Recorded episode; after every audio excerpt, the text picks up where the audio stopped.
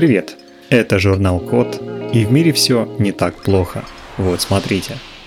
Придумали, как лечить рак при помощи света. Современные методы лечения злокачественных опухолей убивают раковые клетки, но они также повреждают здоровые, например, клетки кожи и крови. В частности, у химиотерапии всегда есть побочные эффекты в виде выпадения волос, чувства усталости, тошноты и ослабления иммунитета. Из-за этого у пациента увеличиваются шансы заразиться инфекциями. Еще есть альтернатива химиотерапии – это лечение при помощи антител и их фрагментов. Но мишени для антител есть и в здоровых клетках организма, из-за чего в результате лечения появляются вялость, головные боли, тошнота, головокружение и озноб. В Англии нашли новый способ решения этой проблемы.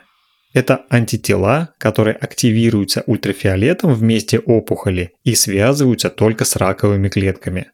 Работает это так. При включении лампы активируют антитела, которые связываются с раковыми клетками и воздействуют только на них.